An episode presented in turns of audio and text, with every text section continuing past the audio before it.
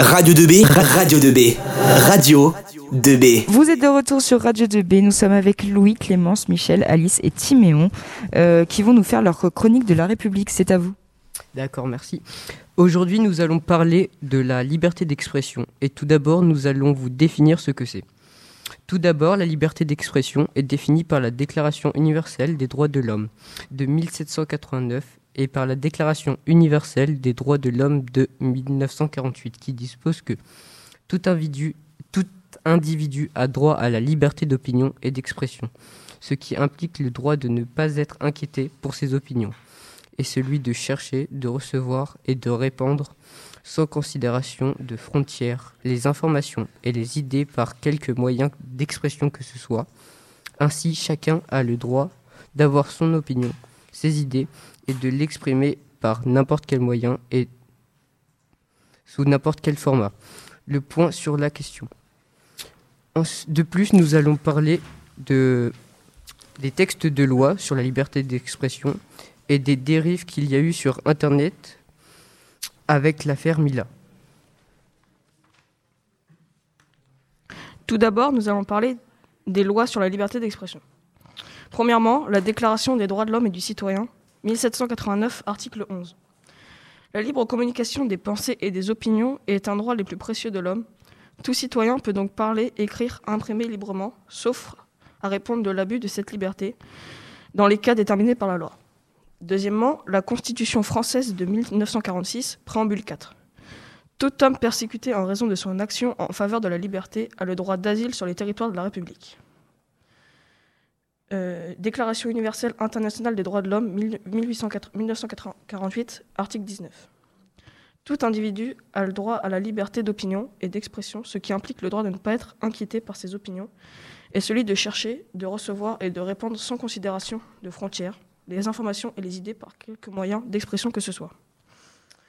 Article 1 du Code pénal. Toute discrimination fondée sur l'appartenance ou à la non-appartenance à une ethnie ou une religion est interdite. Mila est une jeune fille de 16 ans. Cette histoire a commencé le 18 janvier 2020 où elle se fait draguer par un utilisateur musulman dans ses messages privés sur Instagram. Après avoir refusé ses avances, elle commence à se faire menacer par ce même utilisateur. Après ça, elle diffuse une courte vidéo où elle critique l'islam, mais cette vidéo tourne partout sur les réseaux sociaux. Certains utilisateurs de toutes ces, plateformes commencent à la traiter de raciste et de salguine. Elle fut menacée à mort par, plusieurs internautes. Cette histoire a pris une tournure internationale. Elle fut menacée à mort par plusieurs internautes. elle fut déscolarisée pour la protéger puisque l'adresse de son lycée fut diffusée et son numéro de téléphone portable personnel fut aussi diffusé. Suite à ça, elle reçut plus de 200 messages de menaces et de haine pure. Le résultat du procès fut défavorable pour l'homme seulement âgé de seulement 24 ans, puisqu'il fut condamné à 10 mois de sursis pour avoir cyber harcelé Mila. Onze autres harceleurs seront condamnés plus tard en juillet pour 4 à 6 mois de sursis. Cette histoire montre que l'on peut avoir une liberté d'expression mais qu'on ne peut pas tout mettre sur Internet tout dire car il y a des limites à la liberté d'expression. Elle nous montre aussi ses dangers. L'article 13 de la Convention internationale des droits de l'enfant 1989 dit que l'enfant a le droit à la liberté d'expression.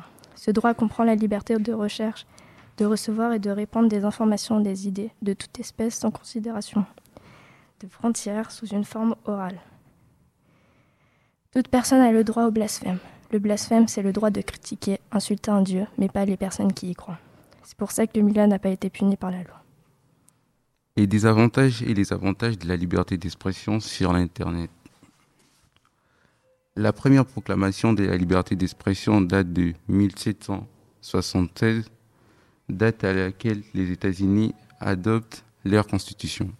En France, la Déclaration des droits de l'homme et du citoyen DDHC de, 19, euh, de 1789 répondra à ces droits fondamentaux qui relèvent de valeurs ainsi bien laïques que démocratiques.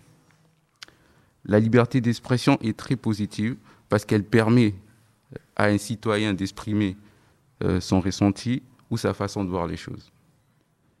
Ainsi, elle favorise la dialogue, les dialogues. Mais elle peut devenir nuisible si elle offense une communauté un citoyen X ou Y, ou si elle a pour but de, de dénigrer une personne par rapport à sa couleur de peau, son orientation sexuelle, ainsi de suite. Elle est aussi bénéfique si elle s'est faite avec respect.